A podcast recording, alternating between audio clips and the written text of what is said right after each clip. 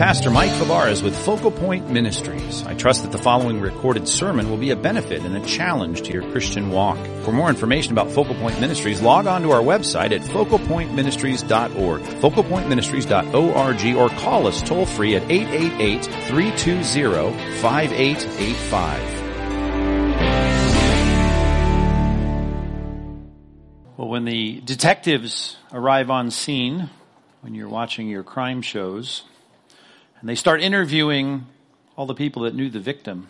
They eventually get around to asking the question, did he have any enemies? Did he have any enemies? I don't know if you're ever sitting on your couch when the detectives say that, if you've ever taken time to personalize that question and say, do I have any enemies? I mean, if I were the focus of the crime show, what would my neighbors say when they said, did he, did he have any enemies?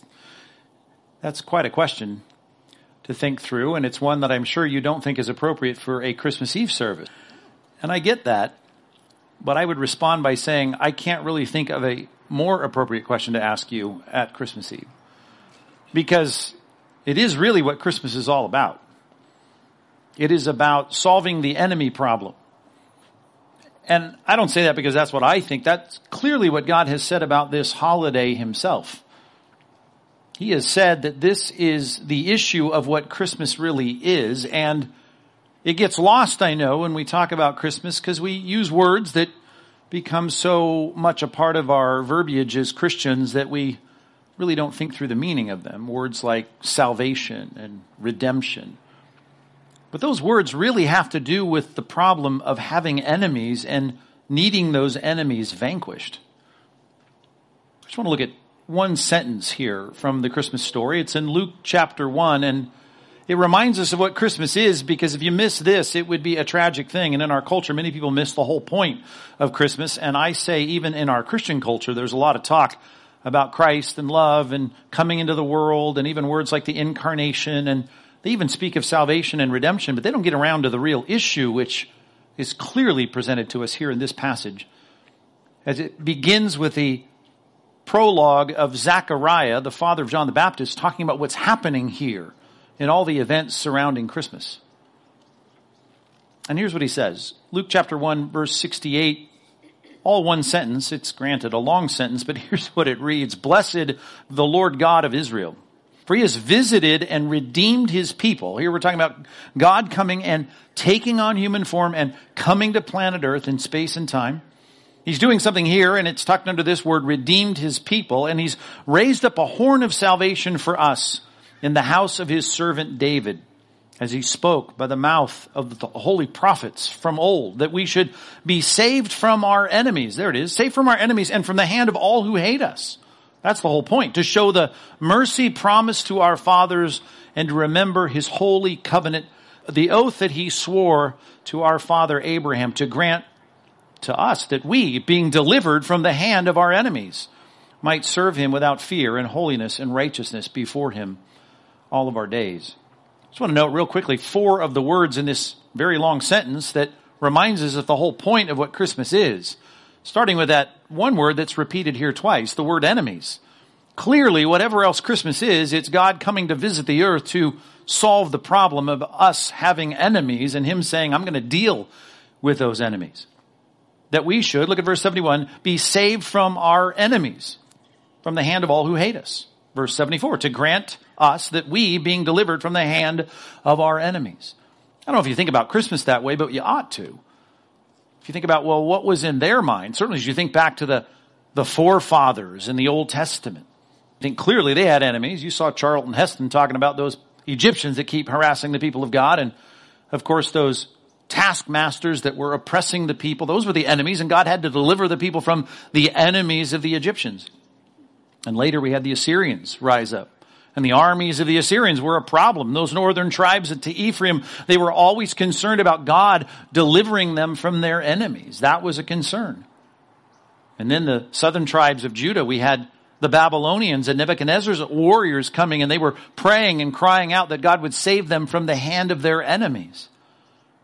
And between the testaments, we had Syria and a maniacal leader come up against the people of God. And of course, Greece flexed its muscle and brought some oppression and constriction to the freedoms of the people of God. And then Of course, by the time Zechariah said these words, that priest in the first century, the Romans were really fully in charge of the nation, even though they had their Senate, so to speak, in Rome, and we certainly had in the Holy Land, we had the, the people of the Sanhedrin trying to run the place. They couldn't do it without Roman soldiers standing right outside, and they were taxing them and oppressing them and giving them the rules of what they could and could not do. And you could see Zechariah probably thinking in his mind, if God is going to save us from our enemies, he's going to save us from, from the people of Rome. Of course, today we have a lot of talk about our enemies. The Russians infiltrating our computers this week all across the nation. It's a big problem. A lot of talk of China in the last few years, of course, being our enemies. Iran, you can talk about, uh, depending on your political leanings, Congress being our enemies. Perhaps that's what you're thinking this week. COVID has been our sworn enemy here this last year all kinds of enemies.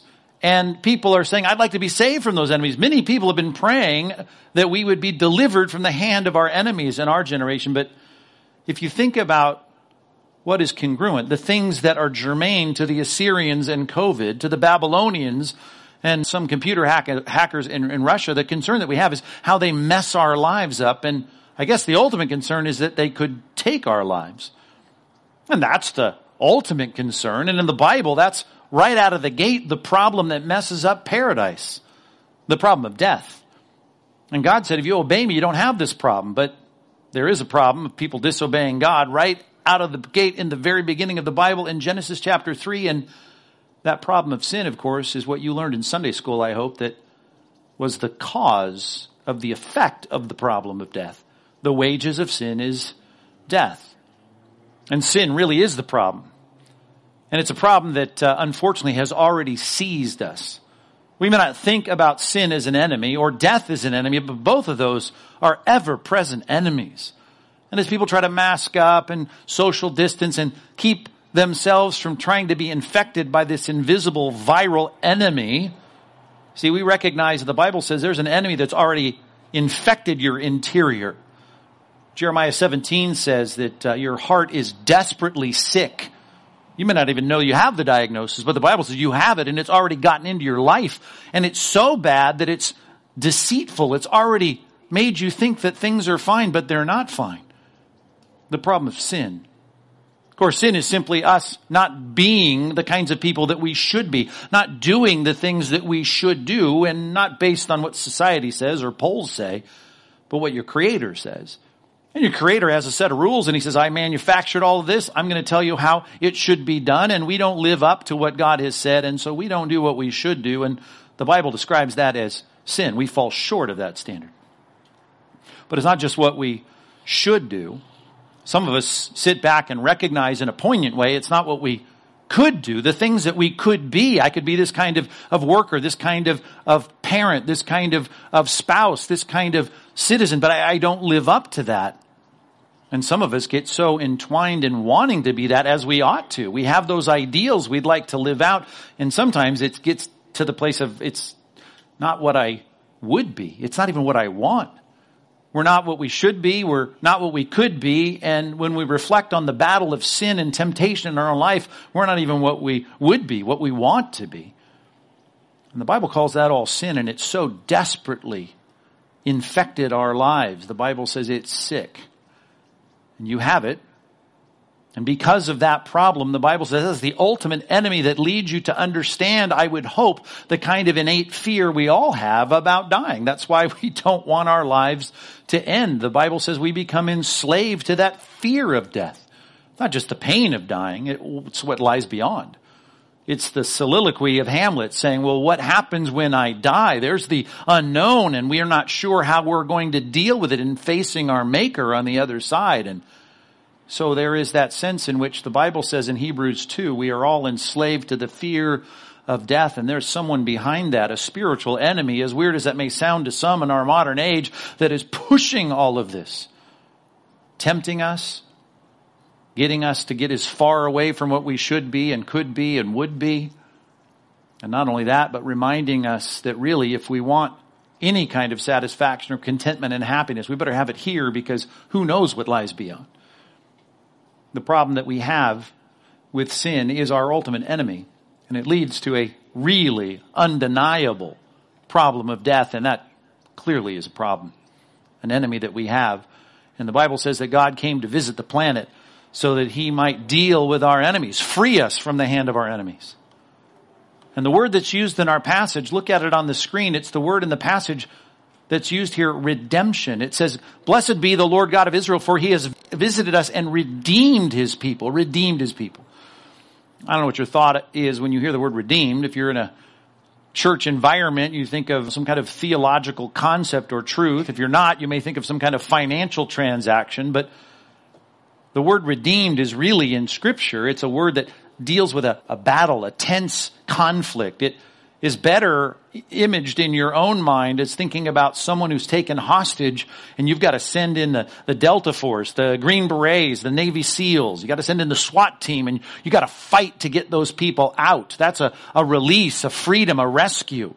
That's the word redeemed in scripture. And of course, it's applied to what God did when He came to take on the problem of our sin. He did it in two ways. We talk about this all the time, but this is the good news of God redeeming His people. It's first of all Him saying, you guys fell short. You're not what you should be. You're not what you could be. It's not what you would be, but I'm going to send Christ to fulfill all human righteousness. And He'll live the way that you should have lived. The way that, I guess, if all things were right, you could have lived. And the thing that I hope all of you recognize you would have been if only you could have pulled it off. To live that kind of life that fully lives up to the manufacturer's specs on what it means to live a moral, good, virtuous life, a productive life, a life without the outburst of anger, the frustration, the lust, the corruption of your own heart. Christ did all of that. He lived that out. He did that all according to what God wanted. The Father had laid out the instructions and He Himself, His Son, put on humanity so that He could live that out and fulfill it all. And then He said, I've got to deal with the problem of what they've done and I will treat Christ, my Son, as though He were the liar, the lustful one, the prideful one, the egotistical one.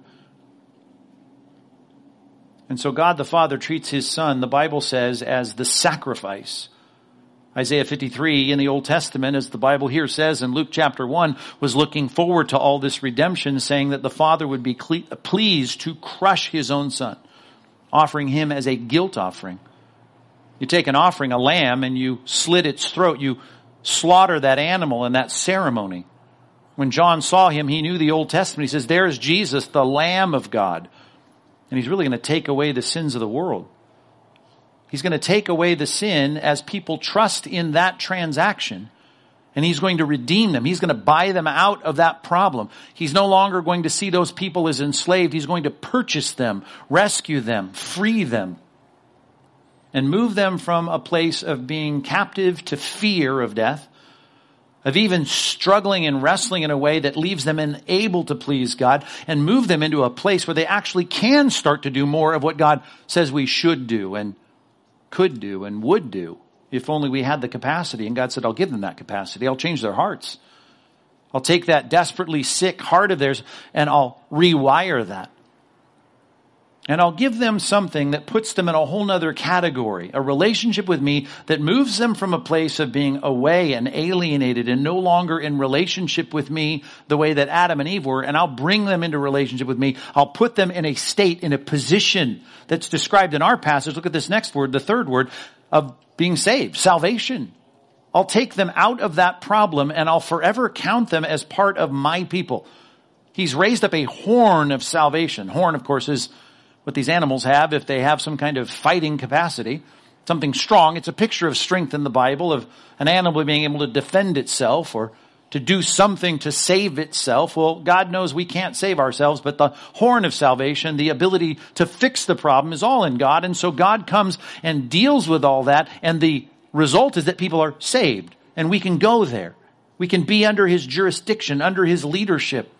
We can be in a place where our sins are no longer counted against us the state of salvation.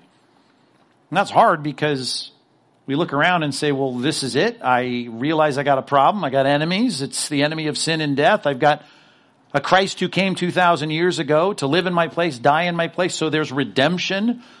I trust in that and I, am now, I'm now okay. It doesn't seem okay. I don't seem impervious to the Assyrians or the Babylonians or the Greeks or the Romans or COVID or China or Russia or anything else. Well, I understand that, but that's the thing about salvation. He says it's not about the here and now, it's about the then and there, but what I'll do is I'll make you now a citizen of what I'm going to accomplish then. In theology, we say that's the already and not yet reality of what it means to be a Christian. To be saved is to have the salvation granted to us, but we haven't received it yet. It's like someone bringing you a, a pair of 50 yard line tickets to the Super Bowl. A Super Bowl that can't be canceled. It's a Super Bowl where they give you tickets and say, here it is, you have it, and the reality is you can start to get excited about that even though it hadn't happened yet. Someone gives you tickets to some expensive cruise or maybe some kind of vacation in a great palatial uh, hotel on the, on the waterfront says, here it is, I'm going to give it to you. You get it at Christmas like a, like a, a gift card. You realize here is the promise of something. I haven't realized yet, but I have it in my possession. And those who are saved all throughout the Bible respond with the fourth word I want to point out, and it's the word that started this whole sentence. Blessed be the Lord God of Israel. People that are saved start to rejoice in something they haven't experienced fully yet. They have it already in that they possess the promise of God's oath that if you would trust in my redemption from your enemies, I will save you. And right now you can start blessing the Lord. That's a word we don't use much in that context. We should. We like to use the word about stuff I get. When things go well for me, I say, well, I was blessed. Or if we're going to do something good for someone, we say, you know, I'll be a blessing to them. We think often about blessing being something good that happens to us. But the word blessed really is a simple compound word in the original language of the Greek New Testament that jams the word statement and the word good and puts it into a compound word. It's a good statement. And that's really what the word means. It's a word that you might see as a synonym to the word to praise or even to thank. It's to give a good word to someone for what they've done to me or something that realizes in my own thinking how great they are, how kind they are, or in this case, how merciful and gracious and and loving they are to save me from my enemies. Something that someone might do if the SWAT members came in and saved them from a terrible hostage situation, they would be profuse with their thanks and praise and lauding of the people that saved them. And here is Zechariah, without any of the experience of the freedom from the Romans or even the freedom at this point from his sin and from death, and he's saying, Blessed be the Lord God of Israel. Praise you. Thank you. It's a good thing. I hope you don't wait to enjoy the meal at the restaurant to thank the person that gave you the gift card. You thank the person who gave you the gift card before you get to experience the meal. And that's really what it is for us as Christians. By the way, that is what Christmas initially was really all about. And I mean that in terms of the practice of the church. Christmas, you know that word? Christ Mass. Christ Mass. It was the Mass that would celebrate Christ and His birth. You think, oh yeah, those Roman Catholics, they have that mass. They do, you know, the guys are dressed funny and they raise up the wafer and all that. Don't think about the mass as the Eucharist that the Roman Catholics are engaging in at their, at their ceremonies. Mass, let's go back even further. It's a Latin word, comes from the word missif. It means to dismiss. We get the word in English dismiss from it. And what it means is an assembly. Well, of course they do the Eucharistic ritual, with a lot of different views on what that means in their case. But they have that event within the ceremony. That ceremony is a gathering, an assembly of people that has to then at the end be dismissed. And we're the first generation really to carry around timepieces, or the second at least. And so if we're calling a meeting, people get there at different times. Even now, most of you have watches on, but you all kind of sat down at different times. But at the end, you'll all stand up and be dismissed at the same time. And so the word mass, it was the idea of coming together in an assembly to do something. What is the church assembled to do? The Bible says very clearly we assemble to, to bless God, to say good things about God, to sing songs like we've been singing about how good God is. A blessing. We bless God, assembling. That's why, by the way, why this is so essential. We're essential in gathering together as a church because the point is God's people must assemble. That's what the word church means, to be called out in an assembly. We assemble together so that we might praise God. We praise God if you're a Christian because you know you've been put in this category of being saved. You've been saved because it's been purchased by redemption in Christ's work. Why? Because I had a problem. That's my enemies. The enemies, the redemption, the salvation should lead to thanksgiving, which changes our perspective, I would hope, entirely. Talked a lot about that the last 10 months during this shutdown. We've talked about the reality of the fact that if I've solved this problem, it certainly changes the way I deal with all the other problems of the world. And while my neighbors are freaking out about a lot of things in this life, we are concerned about them, but we're not freaked out about them because the real issues are much more transcendent than that. And if we're Christians, God has solved those problems. If this virus kills us, if China's armies march in and kill us, if a meteor kills us, an earthquake kills us, a fire consumes us, what matters is, have I gotten right with my creator? By first of all admitting the problem. And that's what most people will not do. They will not think in their mind that they have an enemy that really is infecting their own heart that leads to their own judgment. We like to sweep that under the carpet. But if we can start with that, then we can understand Christmas. Then we can say, I get it. Christmas is all about Christians saying good things to God about what He has accomplished in sending his son and visiting this earth to live in our place, die in our place, so that we can be saved, we can be forgiven, we can have a future. If it's about this life only, Paul said in 1 Corinthians 15, then you ought to pity us. And that should be obvious in a day like ours where the church is increasingly ostracized and marginalized and criticized. A lot of reproach put on the people of God these days. Here we are, a few of us saying, yes, we're essential. And in reality, they mock us, roll their eyes. We chase our little fantasy fairy tale fable and talk about the pie in the sky. But the point is we try to consistently reiterate time and time again when we assemble together is this is all real. The problem is real. That should be the most empirical and most provable truth of all theology. We got a sin problem and it's going to lead to a death problem, which should be empirically verifiable in our mind. But the good news is Christ came 2,000 years ago to solve the problem. It divides human history. That's why we have BC and AD. That's why we sit here today on the other side of something that we look back on as the centerpiece of everything that has ever happened. The most important event of all. Christ has come to live among us. The Word became flesh and dwelt among us. He gave His life for us in living and dying that we can say to God, we think you're great. We think you've done a great thing. You are a good God, a merciful God. And we can rejoice no matter how bad things get here in this planet. If you're a regular part of Compass Bible Church, you might have read the assigned daily Bible reading this morning. It's in a little tucked away passage in Zephaniah chapter 3. Yes, that's a book of the Bible, tucked away in the Old Testament, Zephaniah little three chapter book. We read the last chapter. We read all three chapters actually, but we finished with the last chapter in chapter three and it ended with this paragraph. Let me read it for you and see if it doesn't tie everything together. It says in verse 14 of Zephaniah 3, saying to the people of God, sing aloud, O daughter of Zion. Figure those words out now. Sing aloud, O daughter of Zion. Daughter, we're citizens of Zion, a place, a community, a kingdom. We're part of this group that Christ has redeemed. That was, was, that is what was looked forward to throughout the whole Old Testament. So sing, sing, shout for joy. Rejoice and exult with all of your heart, O daughter of Jerusalem. Why? Because the Lord has taken away the judgments that were against you. He has cleared away your enemies. The King of Israel, the Lord, is in your midst, right? That was the whole point. Emmanuel. God with us. God was going to come and visit the planet to deal with our enemies. And you shall never again fear evil. I hope that's where you are today.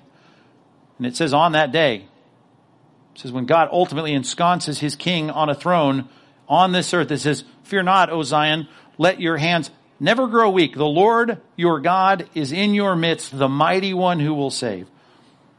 And he will rejoice over you with gladness. He will quiet you by his love. He will exult over you with loud singing. Then it ends with this one verse, this one sentence. I will gather those of you who mourn. I'll gather you for the festival so that you will no longer suffer reproach. It's a good, good, good statement about what Christmas is all about. The vanquishing of our problem, the removal of our enemies, the the ability, the enabling of us to be able to say, as we trust fully in what Christ has done, that we are right before our King. And that we have a world to look forward to where our reproach is completely removed. This is not what it's about. It's not the here and now. It's about the then and there. And I hope you're ready and your heart is prepared by recognizing the problem, by trusting in the redemption, by asserting that you know you are saved, and that you prove that every day by rejoicing in the finished work of Christ.